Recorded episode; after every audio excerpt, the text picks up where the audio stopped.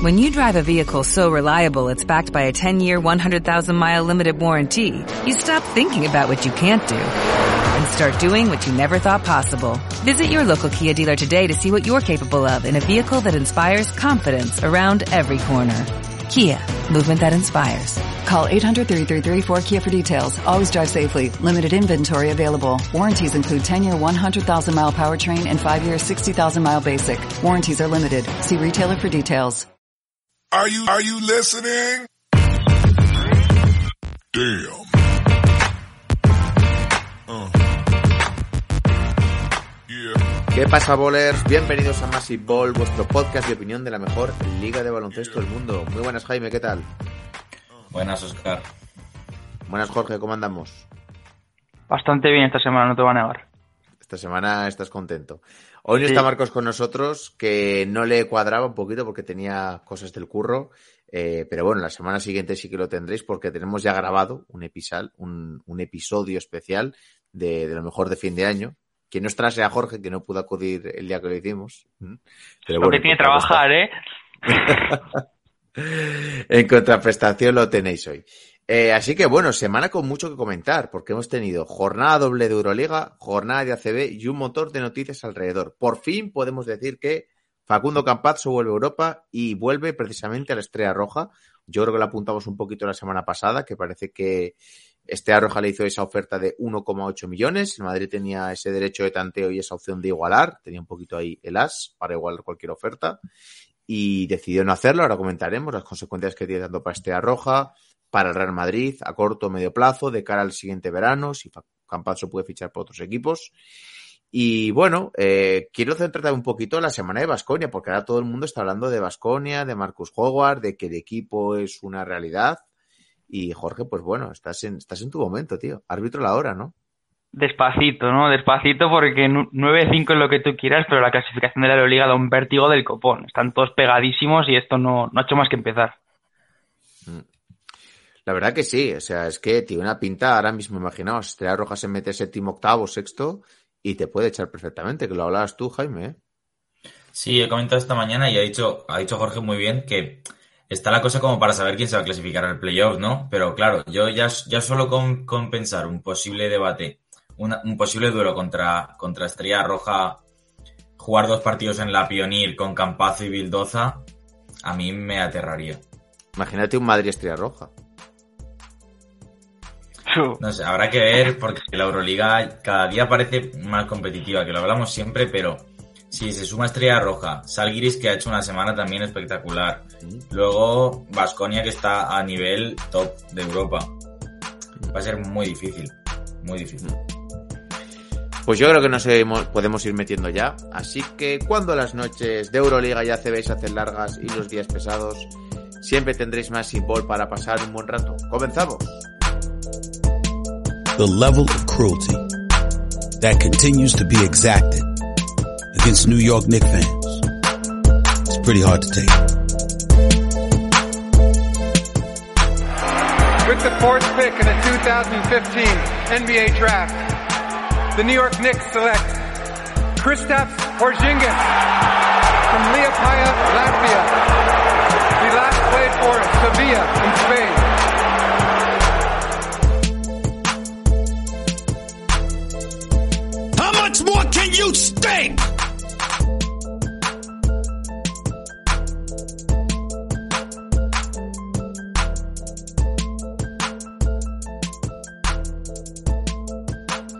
Pues comenzamos con el episodio y lo primero de todo, ya tenía muchas ganas de decir esto. Facundo Campazzo ya tiene equipo, se acaba el culebrón finalmente. Ficha por Estrella Roja, que yo creo que si todos hubiéramos hecho una apuesta antes de hace dos semanas, un mes, algo así, todos hubiéramos dicho que hubiera acabado en Madrid o en otro equipo, pero en Estrella Roja ni de coña. Primero porque Estrella Roja tenía todas las fichas, venía a hacer un gran esfuerzo económico para fichar a Luca Vildoza y sobre todo pues porque es un destino un poquito extraño, ¿no? Estrella Roja no tiene garantizada la plaza de, de Euroliga para la, la próxima temporada, pero sí que es cierto que a nivel económico yo creo que era la mejor salida para el base argentino porque cobra un alto sueldo, 1,8 millones, tiene la opción de la siguiente temporada seguir cobrando un gran sueldo, que creo que son dos millones y medio, y tiene una cláusula liberatoria que si paga creo que eran 50.000 euros puede salir al equipo, al equipo que quiera. Entonces, para él me parece una opción redonda, vuelve a Europa, vuelve un equipo en el que además va a ser protagonista porque va a poder hacer un poco lo que quiere, recuperar el nivel. Tiene al lado un jugador que es su compatriota Bildoza, argentino, que van a poder, que lo conoce y que sabe un poco a, lo que juegan y va a jugar Euroliga. Así que lo tiene todo para que, bueno, pues revalorizarse, volver a ser uno de los mejores bases de Europa y, y volver a ganar confianza. No sé qué pensáis. Para Estrella Roja me parece que es una buena operación. A mí, bueno, yo quiero destacar en un, un momento que en ningún momento se ha oficializado lo de la cláusula de salida Sí. este verano, que es una cosa Es que, lo que se que comenta llama la atención. Mm. Claro, que es una cosa que se ha comentado periodistas y todo el mundo intuye que será así, pero en caso de no ser así, eh, Estrella Roja ha hecho un pelotazo de movimiento histórico, porque atar a Campazo una temporada y media, tal y como está ahora mismo la Euroliga, es espectacular. Aparte del nivel que tiene Campazo, asegurártelo para el año que viene.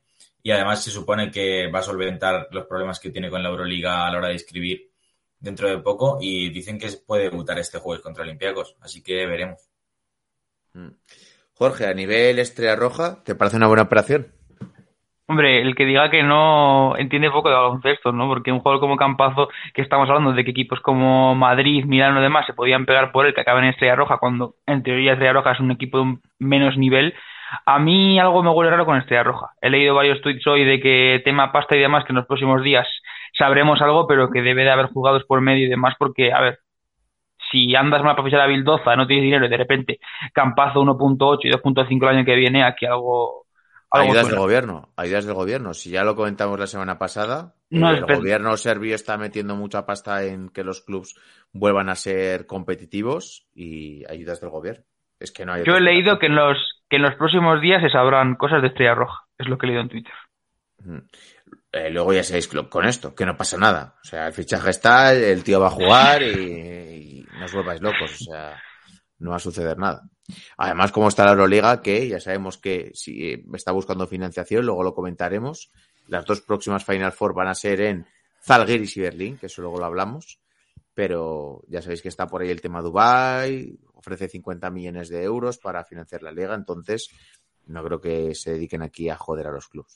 Tema Real Madrid. Yo creo que el Madrid es uno de los perdedores de, de, de, esta situación, porque bueno, es un jugador que tenía un vínculo sentimental con el club, que conocía el equipo, que había sido grande allí, había ganado una Euroliga, y pues tampoco sé explicar muy bien por qué no van a por él. Le ofrecían igual 1.2, 1.3, eh, no querían llegar a esos 1.8 que ofrecía Estrella Roja. No entiendo muy bien por qué no se llega a, ofrecer lo mismo que el equipo serbio, porque al final, bueno, tienes yo era una deficiencia en la posición de base. Es un jugador que no te va a sobrar nunca, sinceramente. Eh, tema deportivo no, no lo veo. Y tema económico, bueno, el club ya tiene pérdidas.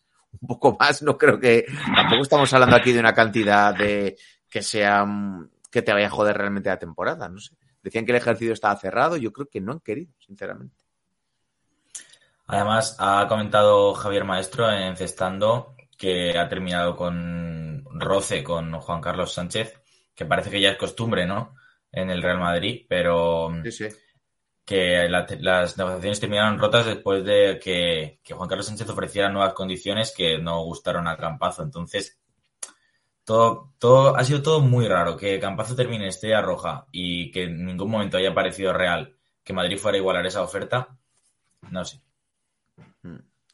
O condonarle parte de la deuda, ofrecerle un plan para que la pague a mucho más plazos, no lo sé. Yo creo que al final, tú siendo el Madrid, que en baloncesto tienes una gran diferencia económica con el resto de equipos, tienes la opción de tener a uno de los mejores jugadores que igual por otra parte no lo quieres hacer porque no sabes el rendimiento que van a tener, son estadounidenses, no sabes si se van a acoplar, ¿no? Hablo de otros posibles fichajes que en otras ocasiones ha rumoreado. Aquí tienes la adaptación inmediata, o sea, ya has funcionado, el jugador ya ha funcionado contigo, ya sabes lo que te puede ofrecer y no haces un poco ese esfuerzo. Es que me resulta muy raro de entender, sinceramente, Jorge. A mí todo el tema este de los argentinos últimamente me está fascinando bastante los agentes cómo gestionan todo, ¿no? Creo que el punto más importante y del que nadie habla es la cláusula que se queda pendiente en el Madrid. Creo Sí. que nadie habla de Campazo debe dos millones, era, ¿no? Dos millones y pico a 2,6. 2,6 millones, que No está es confirmado algo- que esa cantidad, pero es lo que se rumorea. O sea, es algo que prácticamente todo lo, lo que va a cobrar de Estrella Roja si juega los dos años tendría que pagar para, para saldar su deuda. O sea, me extraña tanto por Campazo que no quiera ir al Madrid para condonar parte de la deuda, como tú acabas de decir, o que el Madrid no se baje un poco los pantalones para decir, oye, mira, te perdono la mitad, te perdono tres cuartas partes para que vengas. Es un poco extraño. Claro, es que es eso. Tú igual a Campazzo no le puedes pagar más dinero, pero le dices, oye, igual no todo, pero te perdono parte para que, bueno, eh, ahora va bien a España. Tema también fiscal, que en teoría parece como que era afectado bastante porque le pueden quitar la mitad o cerca de la mitad. Entonces, igual que al jugador no le compensa venir, sinceramente. Tampoco ha venido a jugar gratis, prácticamente. Que no tenga, a ver, no va a tener problemas de dinero, para que la gente no es gilipollas. Vamos a entendernos y hablar, hablar un poco claro. Mm. Entonces, no sé, a mí me resulta muy raro. Eh, y Estrella Roja, de cara a, a lo puramente deportivo, ah, tienes candidato a meterse en playoff, o sea, como mínimo. ¿eh? Yo no hablo de que vaya a ganar sí, la sí. Euroliga, ni que vaya a llegar a la Final Four, pero tiene que ir a playoff. O sea, con esta dupla de bases, ya sabemos que al final la Euroliga, eh, los últimos años, se ha ganado con dúos de jugadores exteriores, Missy Larkin, en su día Campazzo Doncic, o sea, y ahora tienes, pues, no te voy a decir que es el mejor, pero top tres mejores parejas de bases de, de la, de la Euroliga. Y acompañados por Nedovic, que parece que siempre Sí. lo, lo dejamos ahí olvidado, pero que, que ese tío en, en momentos clutch es, es impresionante. Para mí tienen un trío bastante interesante, no igual al de mi amado equipo de mi corazón, pero, pero para mí sí, sí, top 8 ya más que eh, objetivo, realidad para Estrella Roja. Jaime. Sí, es que lo de Nedovic me parece clave porque es un tío que había salido mal de Panathinaikos, que llevaba ya un par de años que parecía que no iba a volver a ser un jugador importante en Euroliga y se ha reconducido bastante bien en Estrella Roja. Yo recuerdo hace un par de partidos, no sé contra quién fue, que empezó a enchufar, metió un triple desde el medio campo prácticamente para, para, bueno, un partido que tenía perdido Estrella Roja y que prácticamente eh, Nedovic lo reconduce él solo y me parece una de las, de las claves de Estrella Roja que por dentro sufre, pero claro, es que si a, a un Nedovic totalmente nuevo le añades a Bildoza y ahora Campazo, ¿qué, qué va a terminar siendo eso? Desde luego un equipo de playoff para mí debe ser el objetivo clarísimo. Ese partido fue contra Milán, que normal que no Sí, lo recuerdes es. porque queremos olvidar todo lo que pasa con Milán, pero De hecho, es que es obligatorio meterse en playoff con, con esta dupla de jugadores, sinceramente. O sea, el objetivo es claro. O sea, no meterse en playoff sería. Bueno, es que estás haciendo una gran inversión, de hecho, para ello. sí. Y además está ahora con Ivanovic, que es un entrenador exigente como poco, que ya se han visto que sus métodos funcionan. Llevaban siete, vi- siete victorias seguidas Estrella Roja. Entonces, claro, si a eso se le suma Campazo, el otro día perdieron con Milán, pero bueno, yo creo que esa buena racha no va a terminar en una derrota y pueden seguir sumando hasta escalar a esa sexta, séptima posición, que es lo que parece ahora mismo, en este punto de la temporada, el objetivo realista por detrás de los que ahora mismo están top 6 en liga regular. Que de aquí a 10 jornadas seguro que alguno cae y otro sube y cosas así, seguro. Pero ahora mismo, hasta afianzarse en esa séptima octava posición, creo que Estrella Roja tiene un, un camino fácil para ganar 3-4 partidos seguidos y, y demostrar que es un gran candidato. Eh, pues bueno, Campazzo, eh, ya sabéis, destino Estrella Roja. eh, creo que además ahora en Navidad tiene una gira por España Estrella Roja y juega precisamente en Madrid y Barcelona. Eh, y no sé si Victoria ahora no recuerdo, pero en Madrid que lo estoy mirando si jugaba, así que vamos a tener reencuentro pronto. A ver cómo le reciben, imagino que le recibirán bien. No creo que le piten ni nada por el estilo. Igual está más cabreada la gente con el club, no lo sé. Eh, vamos a seguir hablando de fichajes. Eh, Costas Antetokounmpo ficha por el Fenerbahce, viene de la G-League, eh, del equipo asociado a los Chicago Bulls, Win City Bulls. Eh, al final es un jugador de 25 años, 2'8, pero esto de la altura ya no me fío mucho, que yo le, he llegado a leer hasta, hasta 2'13. Eh, estuvo en, en Asbel. Eh, y bueno, pues un jugador para reforzar la posición, las posiciones interiores de Fenerbahce. No sé cómo veis el traspaso, porque siempre con los hermanos Antetokounmpo ha habido un poco de, de duda respecto a su rendimiento, pero a mí me parece que es un buen jugador. Y lo que he estado escuchando es que eh, lo ha pedido eh, Itudis para moldearlo un poquito a largo plazo, que no es, no esperan que sea un fichaje de rendimiento inmediato, sino que sea un jugador que pueda estar aquí en el proyecto de Fenerbahce, pues unos añitos y convertirse, pues eso, en un jugador dominante en Europa. Hombre, con esa información de pensar a largo plazo tiene más sentido, ¿no? Porque yo cuando leí lo del fichaje, lo primero que pensé fue que Motley tenía algo grave en esa lesión, ¿no? Que se iba a perder un par de meses por lo menos y pensaban un poco ahí. Porque, claro, eh, la rotación interior de Fenerbahce me parece muy buena y en algún momento entrará Bielicha, que es un jugador Sí. top en Europa. Entonces yo creía que, que el fichaje que quería hacer Fenerbahce era un base más bien, ¿no? Para destinar al 100% a Wilbekin y a Edwards al combo y tener un suplente de Calates de mayor seguridad. Que este fichaje de Antetokounmpo a mí me ha dejado un poco sorprendido, pero desde luego no es un mal jugador y pensando a largo plazo, pues quizá es un, es un movimiento estratégico interesante. Jorge. En ese sentido me parece un pufo con asterisco. con asterisco y el asterisco se lo pongo porque juega con Calates ahora en Fenerbahce. Entonces, viendo lo que hizo Nasbel cuando estuvo ese tipo de aliu, ese tipo de jugadas, creo que con Calates puede tener una buena una buena conexión y que puede llegar a parecer hasta un jugador bueno. Pero realmente Y con Itudis. sí, con Itudis, pero el jugador es un tío Ya. que se fue a Asbel- como para ser la estrella de la Euroliga con Wembayamba y demás y ya hemos visto lo que es G-League y poco más. Mm. Este Hombre, verano bueno. estuvo cerca de Granada, que pues, también, o sea, no, sin menospreciar a Granada, Granada no es, Costa Tocumpo no debería ser una opción real para Granada, ¿no? Yo pienso. Entonces, No debería. va un poco por ahí, claro, eso pienso. Entonces, no lo sé. A largo plazo quizás sí, pero el nivel actual de Antetokounmpo no sé si es para un Fenerbahce candidato a ganar la Euroliga.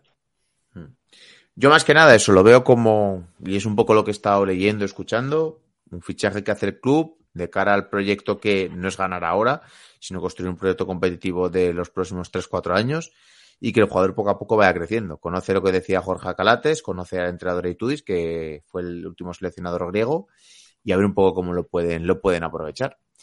Eh, y también tenemos por aquí un par de noticias eh, que le hemos comentado antes. Eh, las próximas eh, Euroligas, las próximas Final Four de Euroliga, perdón, ya sabéis que hubo rumores de que podía ser en Dubai, pero de momento parece ser que no. La próxima en Kaunas, como finalmente se había especulado al principio de temporada. Eh, los tickets, los billetes se pueden comprar el 17 de enero, prontito, por si alguno tiene pensado ir.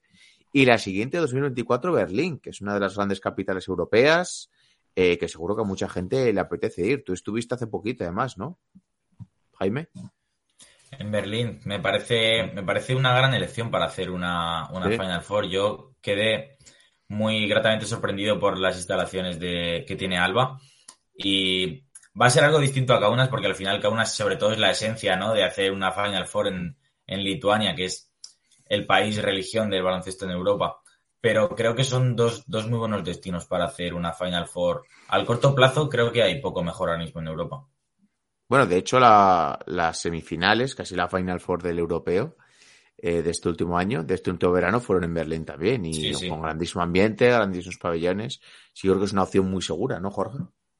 Sí, creo que son dos ciudades que hay mucho baloncesto y que, que además que pillan bastante a mano de, de De la gran mayoría, porque al final, vale, igual a nosotros Lituania no nos pilla muy cerca, pero es que la, la gran mayoría de gente que van a ser turcos, griegos y demás, y pilla todo como bastante en el centro de, de Europa, y está muy bien. Yo espero ir este año a la de, a la de Kaunas, si va a Basconia voy a ir seguro, así que espero, espero ir, la verdad.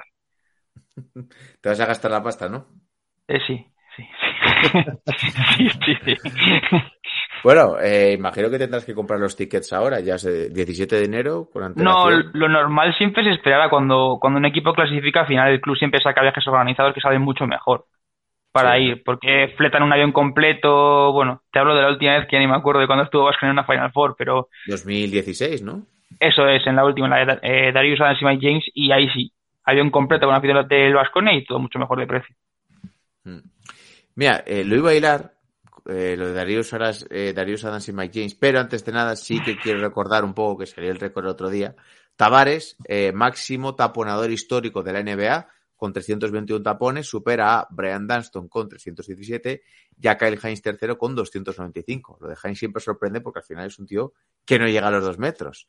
Pero bueno, es lógico que si Tavares se ha mantenido bastantes años en Euroliga, que es su principal un poco especialidad, el tapón, que, que haya superado a, a estos jugadores. Y Dunston tampoco es precisamente muy alto, la verdad. No, pero el techo que tiene Tavares a la hora de, de récord de tapones en Euroliga creo que va a terminar a niveles inalcanzables, ¿no? Ya hemos visto varios años de lo que es capaz Tavares, es un jugador absolutamente dominante en la pintura y Y yo creo que a Tavares por lo menos le quedan tres, tres años en Europa al- a un grandísimo nivel de mejor pivote de Europa. ¿Cuántos años seguro. tiene Tavares? ¿Cuántos años 30. tiene Tavares? 30. Sí, Sí, pues tres añitos buenos le quedan aún, ¿eh? Fácil. yo creo tre- tres años a, a un grandísimo nivel de, de difícil de alcanzar como mejor pivote de Europa le quedan a Tavares y que puede dejar el listón a la hora de tapones hechos en, en Euroliga muy inalcanzable. Sí, yo creo que se puede estar por encima de los 500, llegar a los 600, algo así, ¿eh? Tres, cuatro años Hmm. más, depende de lo que haga su carrera. Eh, y bueno, ahora sí que lo hilo definitivamente. Vamos a hablar un poco de Basconia. Ha habido jornada doble de Euroliga, pero vamos a empezar por ello. Eh, esta semana Basconia tenía eh, viaje a la pasión turca, jugaba contra Efes y contra Fenerbahce, que son dos de los mejores equipos de la competición. Y oye, pues dos victorias. El primero contra Efes reñido, la segunda contra Fenerbahce también reñido, aunque se pusieron más 20 o más 20 y algo antes del descanso y luego supieron gestionar bien la ventaja. Jorge, ahora mismo todo es un estado de euforia, felicidad, buenas caras, todo funciona, Sí. ¿no? Sí, sí, ya vendrán las vacas flacas, pero de momento hay que disfrutar. A mí siempre me gusta eso, ir día a día y disfrutar. La verdad es que el- igual el partido de Fenerbahce sí que iba a ser un poco más que la gente pensaba que iba a ser el que se podía ganar, porque al final Fenerbahce pues iba con bastantes bajas encima de jugadores clave, igual se pensaba que había más opciones. El de Efes yo no me lo esperaba para nada. O sea, fue un partido que al descanso tú ya ves que Misic hace lo que, lo que quiere cuando quiere y que te va a ganar el partido como quiera, y luego de repente, no sé, Efes tercer cuarto se vino abajo por completo. O sea, se vino abajo por completo y Vasconia hizo un parcial tremendo. Pasó de 10 abajo a ponerse 4 arriba, creo, al final del tercer cuarto. Y luego en el último se sufre y Giedraitis mete un triple a la media vuelta de la esquina a una pierna que Yo eso lo he tenido que Yo- ver varias veces porque no sabía ni que era triple, o sea, Yo para que te hagas una idea, cuando, cuando tira y entra, yo celebro como si fuera la final de la Champions y luego de repente lo repiten para ver si entra en tiempo y nos damos cuenta toda mi familia de que es triple. O sea, es que sí, sí, sí, sí. fue algo, algo descomunal, vamos. Y luego el partido de, de Fenerbahce, primera parte, nos pusimos hasta 21 arriba, Vasconia jugando probablemente los mejores minutos de toda la temporada porque era, era, era un escándalo el baile que se le pegó a, a Fenerbahce. Luego ellos en la segunda parte, como es lógico en casa, reaccionan y al final se, se aguanta el resultado y se consigue, para mí, la mejor semana que yo recuerdo a Vasconia desde, desde que le sigo, porque ganar en dos canchas que son prácticamente inalcanzables creo que es algo, algo único. La verdad que un Mm. grandísimo nivel. ¿Eh, Jaime? Sí, a mí me parece lo que ha hecho Vasconia esta semana me parece de otro nivel. O sea, es que lo que dice Jorge, los primeros 20 minutos que, que hicieron en la cancha de Fenerbahce fueron increíbles. El pase de Darius Thompson girando para el mate de Kotsar y, la velocidad que ponían Thompson y, Henry. Y luego Howard, que es que volvió Howard después de un partido horroroso contra Efes, que, que luego él mismo pudo dar un gran nivel a final de partido, pero el partido contra Fenerbahce es espectacular y obviamente el de Fuenlabrada, del que luego hablaremos otra vez, es que con ese trío así, más luego esos jugadores de rol que tiene Vasconia que siempre cumplen, yo la hemos dicho muchas veces, pero es, es un rival de verdad muy difícil este año Vasconia. La verdad es que es eso, o sea, buenos jugadores exteriores, Kotsar está funcionando también muy bien, eh, es un equipo bastante completo y la labor de- del entrenador, yo creo que destacarlo, ¿no, Jorge?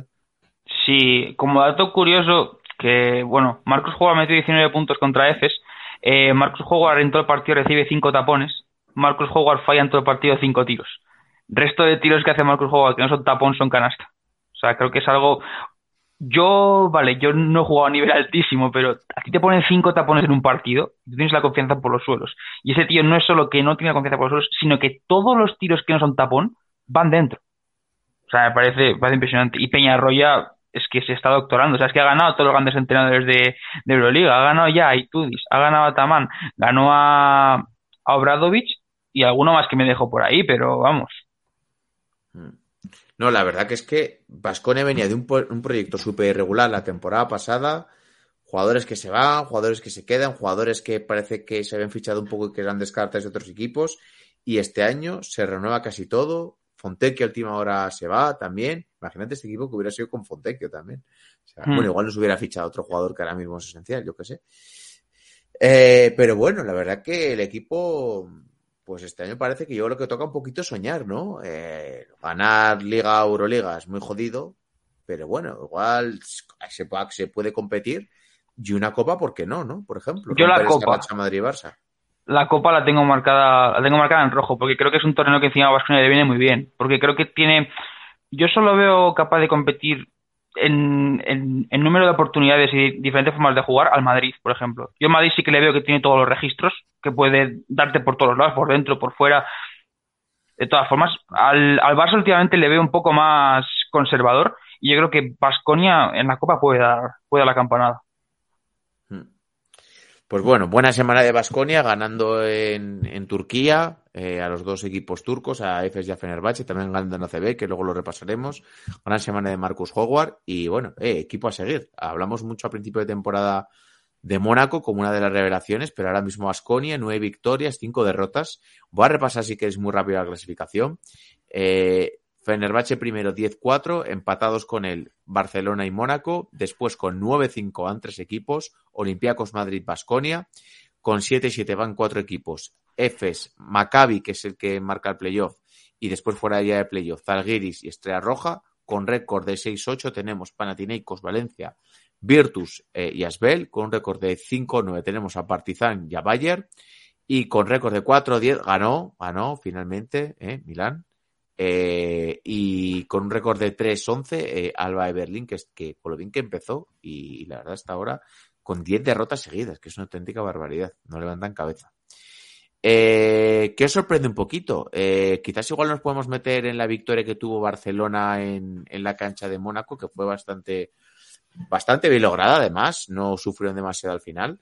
Eh, semana de dos victorias para Barcelona. Eh, sí que este toque contra Panathinaikos también sufrió, pero me, me parece que esta en cancha de Mónaco tiene mucho valor, Jaime. A mí me parece que hay que destacar que el Barça ha jugado 14 partidos de Euroliga y ha ganado dos últimos cuartos y está co-líder. O sea, es increíble. Ha perdido el, el otro día contra Mónaco, pierde holgadamente el último cuarto después de un gran tercer cuarto y con Panathinaikos parece que va a ser un baño histórico en el primer cuarto. Meten todos los triples, Mirotic termina con 4 de 4, Satoransky le hace un póster humillante a Gudaitis y parecía que iba a ser un partido en el que el Barça por fin iba a hacer, no sé, 85-90 puntos y decir, bueno, por lo menos mejoramos ofensivamente porque las sensaciones estaban siendo flojas y termina ganando otra vez sufriendo contra un equipo muy inferior en el que era Bacon y ya está, pero saca el partido. Es que al final el Barça está sacando los partidos con un juego no muy vistoso, pero con una defensa prácticamente impenetrable y se ha llevado una semana de 3-0 contra equipos de mucho nivel al final. Jorge. Yo es que no puedo con el Barcelona ya. Es que ganan, ganan y lo que tú quieras, pero es que lo acaba de decir Jaime. O sea, esa obsesión que parece siempre que se van a ir a los 100 puntos, que el juego es alegre, que empiezan dominando y luego al final siempre se encogen las muñecas de, no sé, los mejores jugadores de Europa probablemente en sus posiciones, porque es que Satoransky ahora mismo, físicamente, dime tú a ver quién lo para. Mirotic ha vuelto que parece la reencarnación de Michael Jordan. O sea, y ni con eso te da para Mirotic meter muy más de bien, 70 ¿eh? puntos. Mirotic ha vuelto muy bien, ¿eh? Es que está espectacular, pero es que, que ni con eso te dé para meter más de 70 puntos, es que me parece.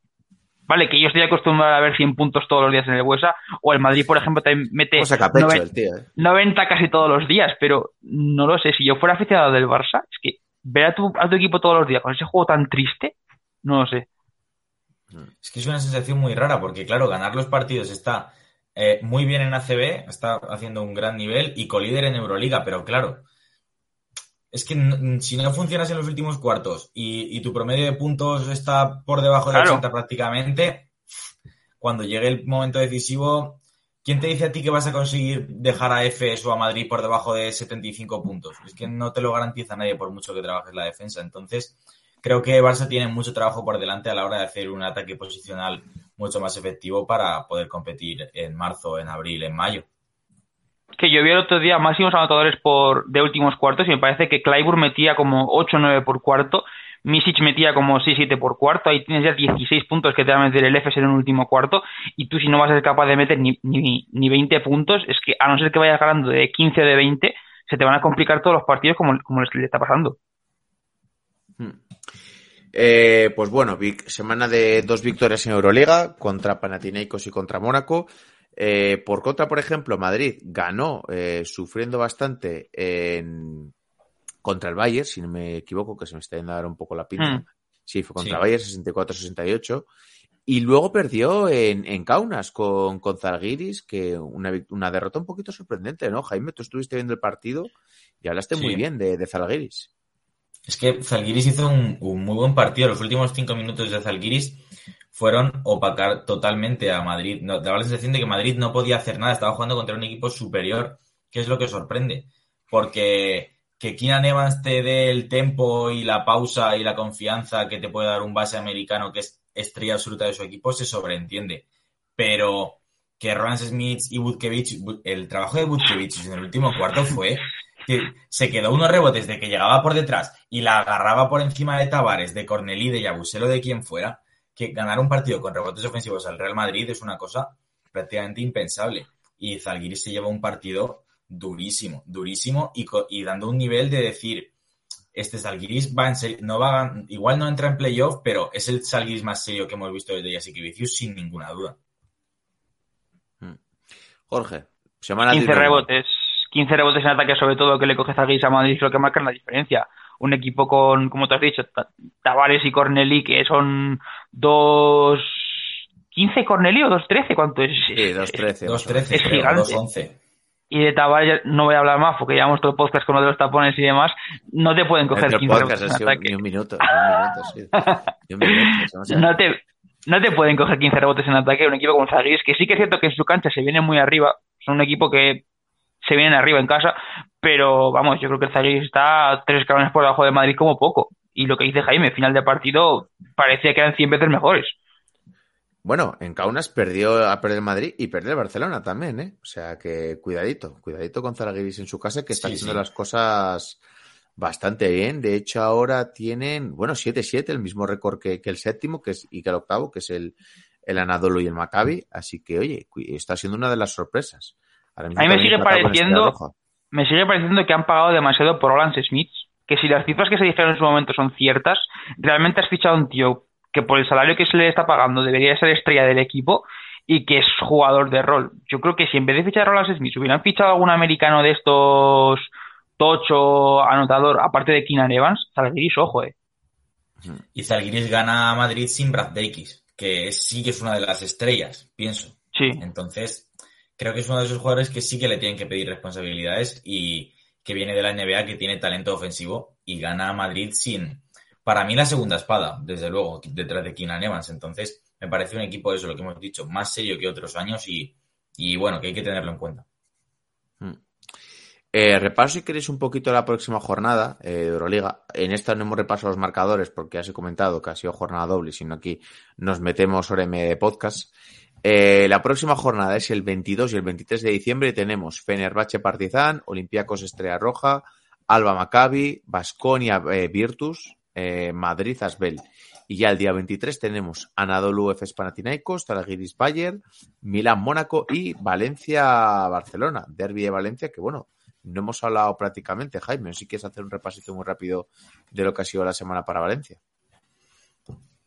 La semana para Valencia, bueno, yo creo que son buenas sensaciones, ¿no? Otra prórroga, otra victoria en prórroga contra Panathinaikos en un partido que parecía que tenían controlado, que se les complica, pero Valencia es un equipo que rinde muy bien en, en momentos clave, yo pienso, mucho más de lo que la gente piensa, porque de una manera o de otra saca partidos muy complicados. El otro día parecía que por fin eran superiores y iban a ganar solventemente en casa. Se les complica el partido contra un Panathinaikos que ha tenido muy mala suerte esta semana, todo hay que decirlo.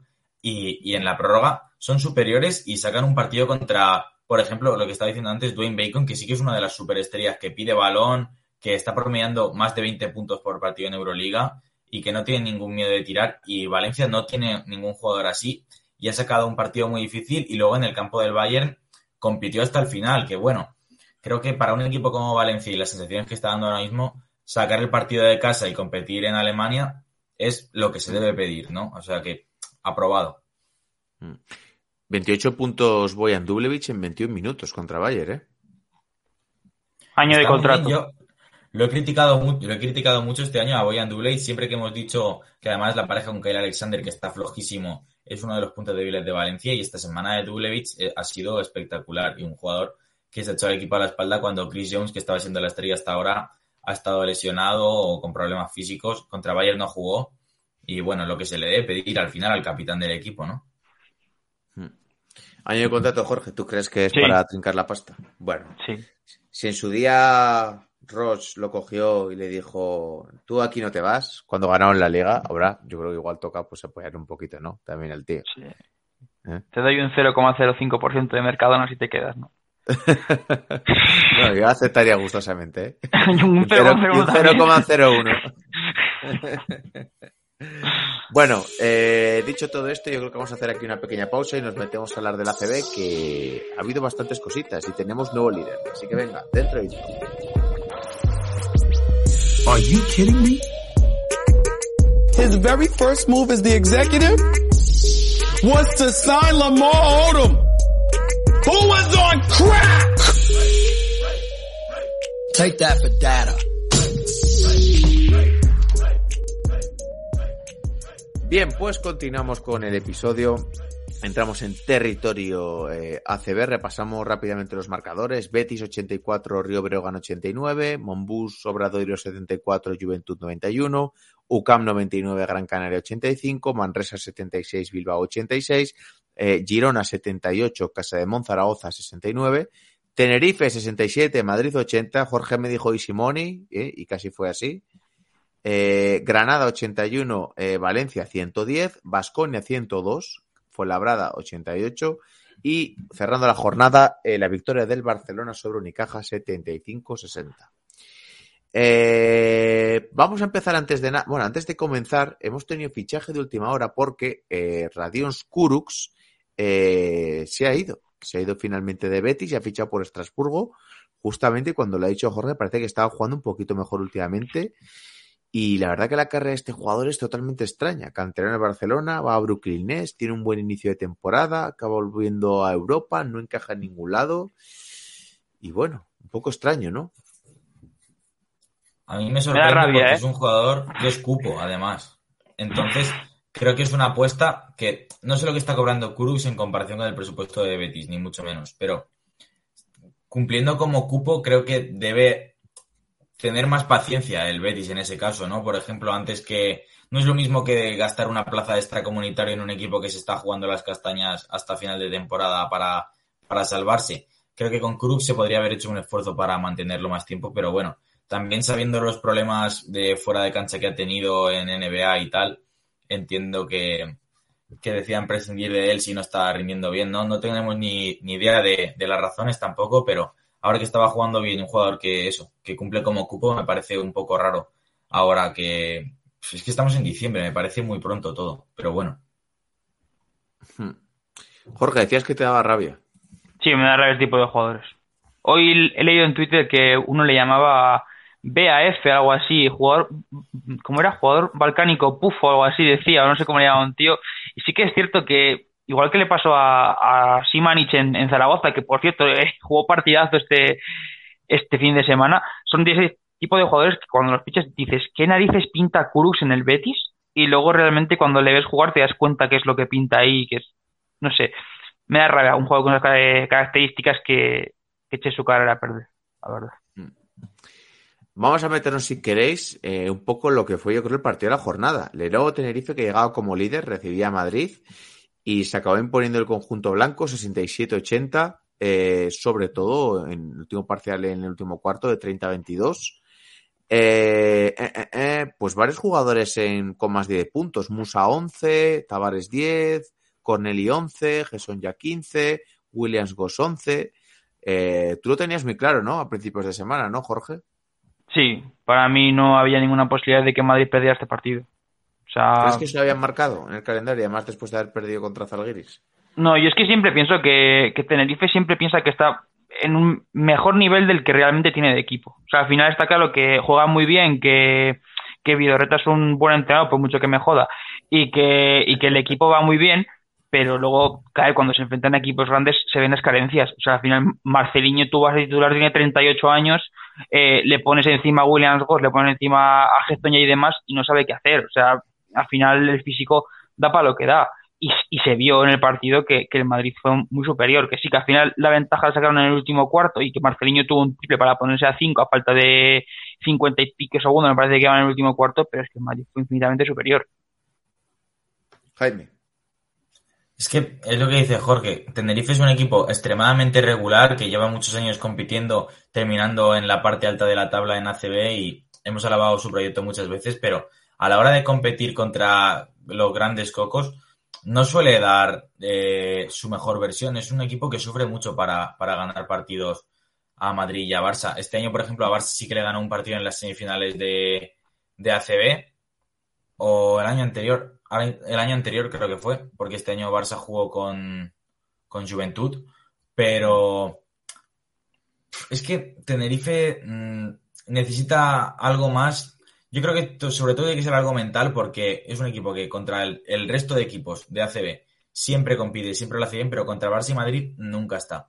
Entonces, eh, yo creo, como dice Jorge, era muy claro que este partido iba a ganar Madrid y iba a cambiar un poco la situación que se estaba viendo en ACB. Pero bueno, que al final Tenerife es un equipo con un presupuesto infinitamente inferior y al que hay que darle muchísimo mérito de competir como está compitiendo en ACB y de que cualquier partido que gane al final y si terminas no quede, no quede primero, pero termine tercero o cuarto, va a seguirse una temporada de sobresaliente, sin duda. Hmm.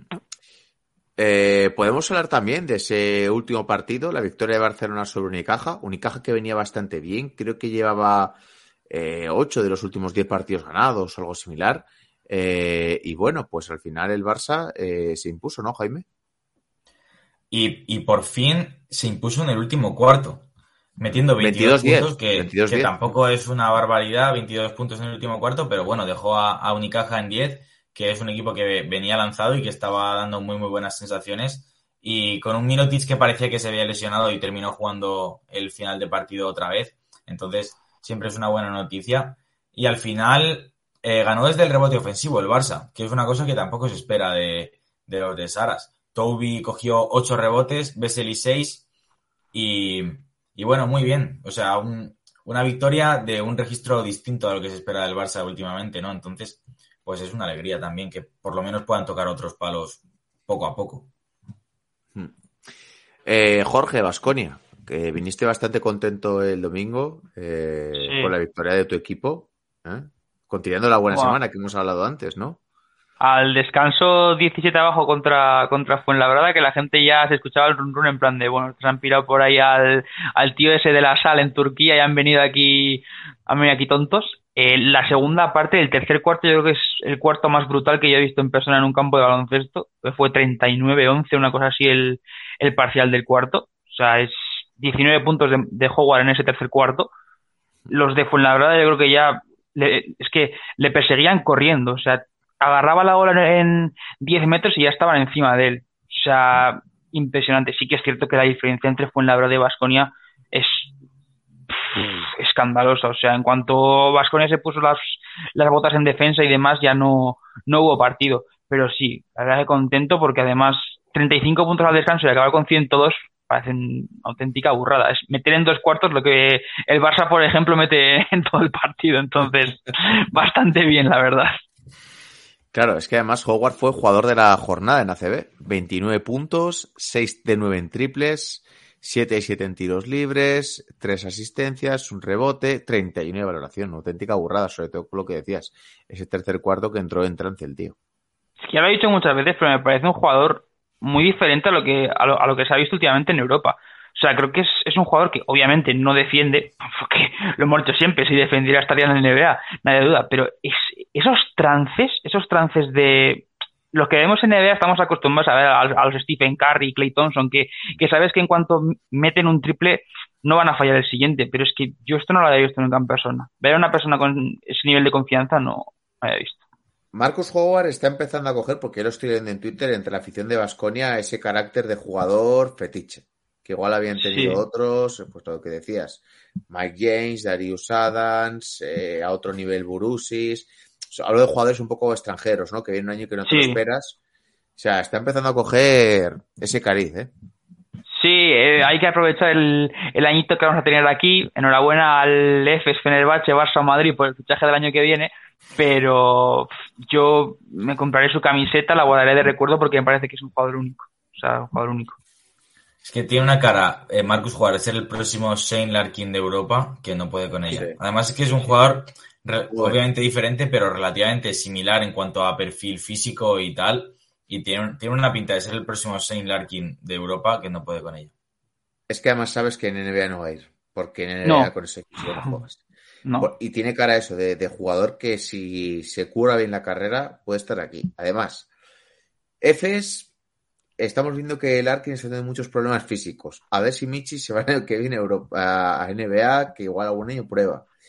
Fenerbahce, a ver qué pasa con Calates el año que viene. Madrid va a fichar un base también. O sea, hay mucho candidato a, a- quizás el que el Barcelona, que siempre suele ser el, el equipo que hace estos fichajes, sea el que mejor tenga cubierta esta posición con la Provítola y Satoransky, o el que menos la, haga- la haga falta, aunque luego, bueno, si lo tienes a tiro, Yokubaitis, eh, cuidado. Yokubaitis. bueno, Jokubaitis, Jokubaitis. El otro día estuve hablando de Jokubaitis. Con, Sí. con un amiguete, sí, sí, sí, sí. Espero que mal. No juega. No, no me digo. Dice, pues este no iba a ser bueno, me decía. Digo, bueno, sí, eso, eso se comentaba hace tiempo.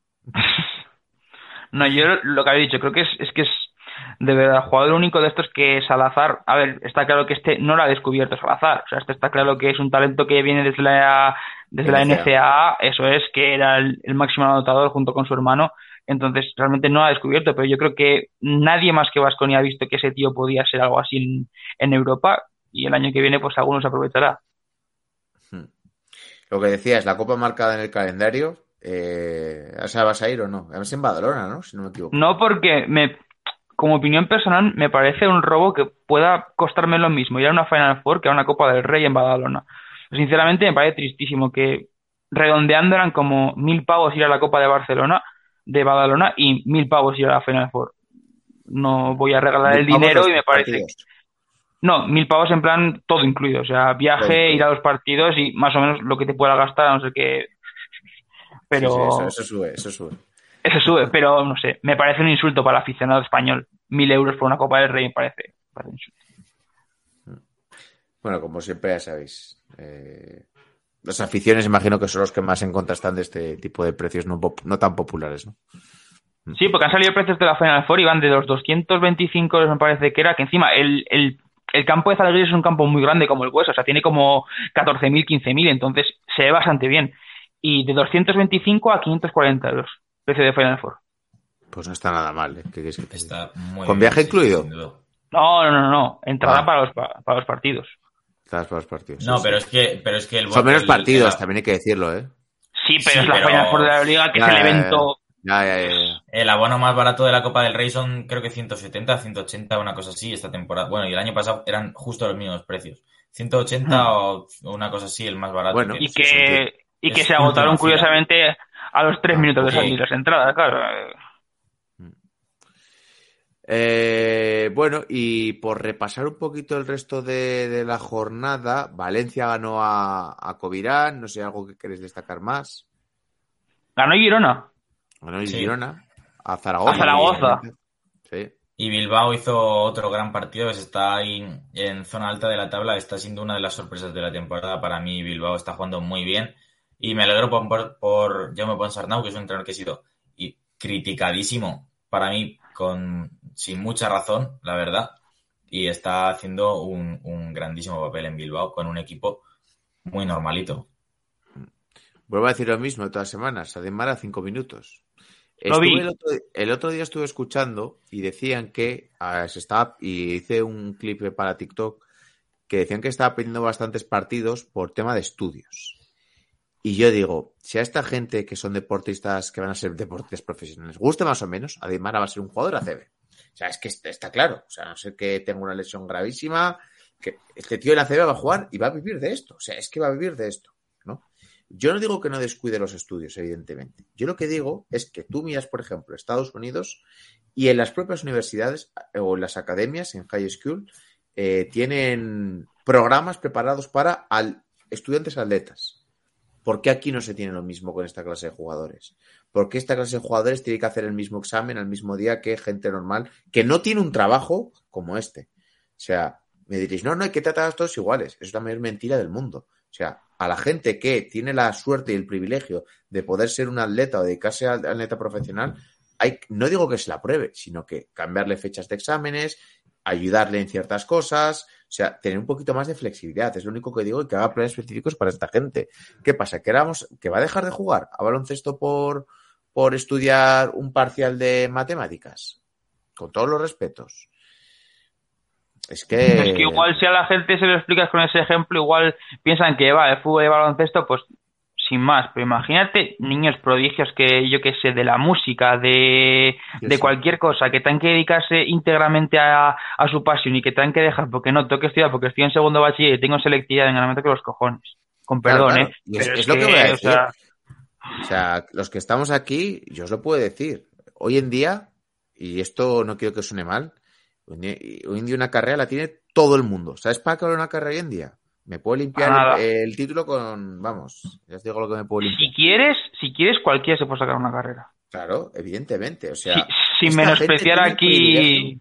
No, no, esta gente tiene el privilegio de hacer algo con su vida. Yo no digo que descuiden los estudios, tienen que estudiar, porque lo bueno que tiene estudiar es que te da esa lógica, ese razonamiento, esa capacidad de esfuerzo, que yo creo que es un poco lo que más de hacer algo que igual a una asignatura no te gusta y ser capaz de entenderlo, de estoy con ello, pero tienen que tener planes específicos para ayudarles para ello, porque es que es mucho más importante ser deportista profesional que sacarte bachillerato, que hay mucha gente que vive toda su vida y no tiene bachillerato y se ha sacado eh, una FP y, y- es perfectamente válido, o que ha tomado otro camino, o sea, ¿por qué? Es lo que quiero decir, ¿por qué no hay un plan específico para estas personas? Y aprovecho para decirlo con el caso de, de Deimara, porque a Deimara lo siento mucho, a Deimara tiene que jugar, es que ver la broma, que hace este tío jugando cinco minutos, no digo que tenga que ser el líder del equipo, no digo que se tenga que echar las espaldas, pero este tío tiene que tener minutos aquí, o sea, tiene que tener minutos.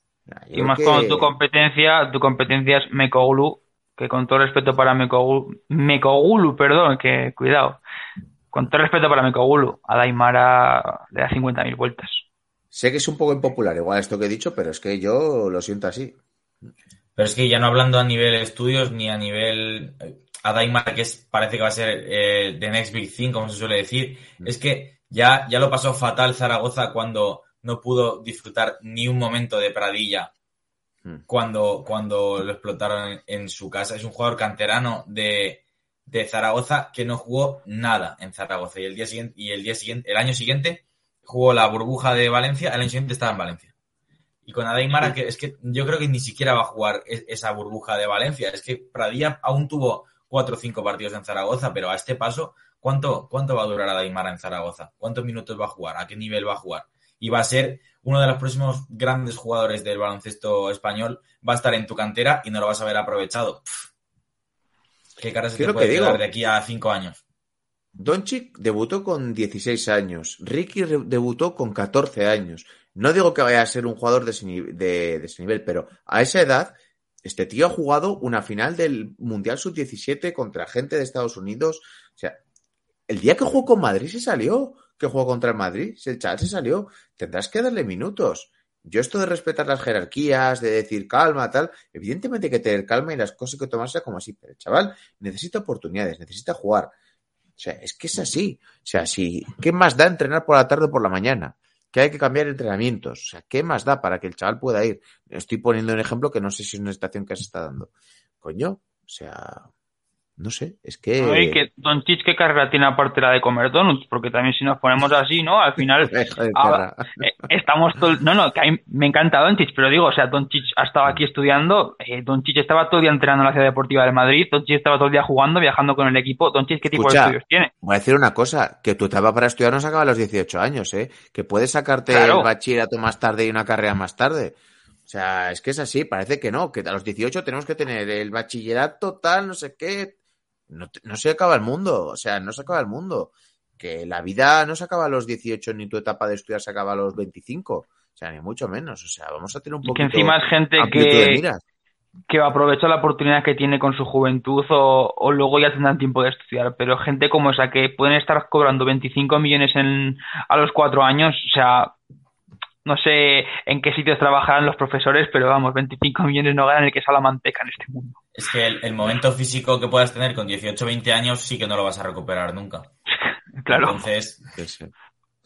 Eso, y lo vuelvo a repetir, entenderme. No digo que deje de estudiar, no digo que desatienda sus cosas de chaval, que es normal, el tío también tiene que vivir, pero no sé, yo comparo otros casos de otros jugadores y yo creo que hay que hacer cositas, cositas con este chico.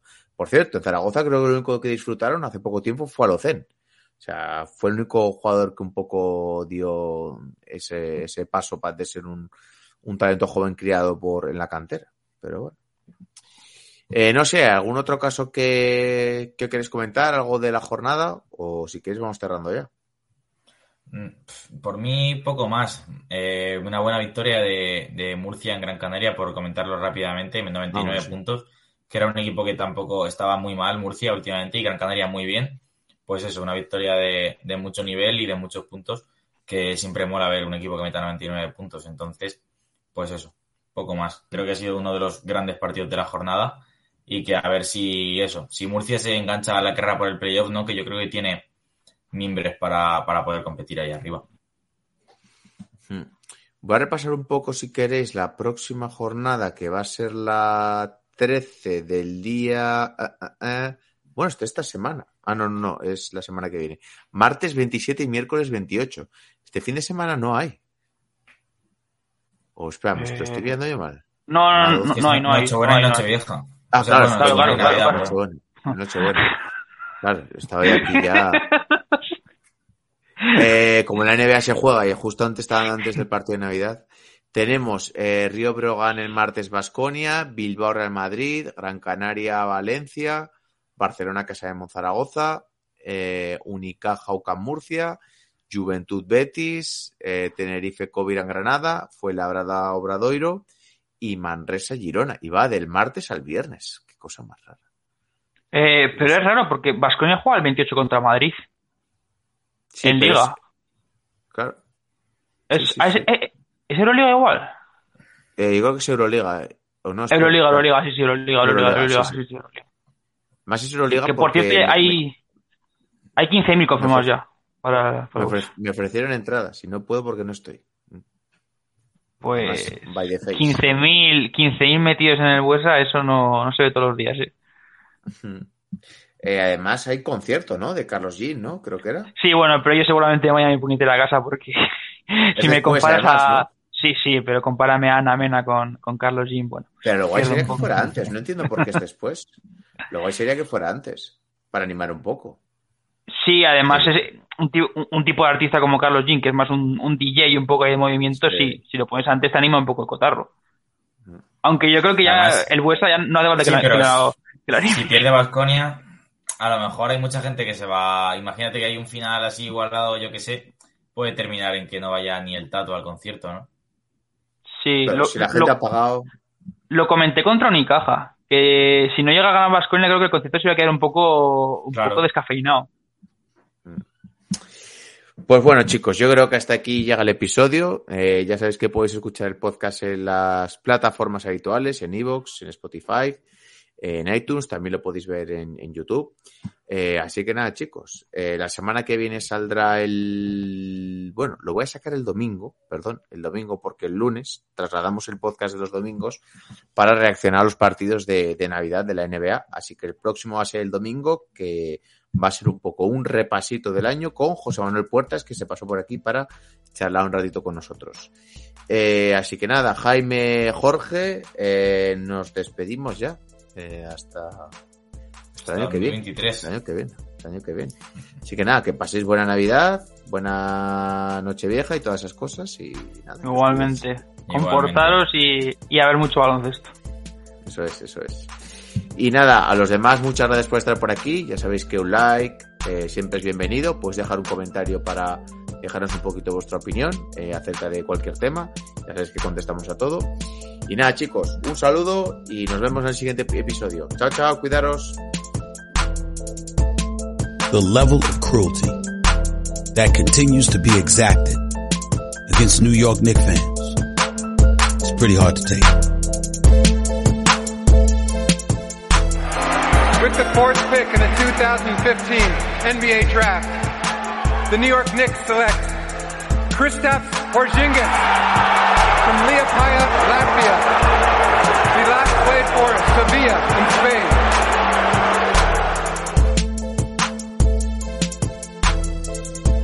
How much more can you stink?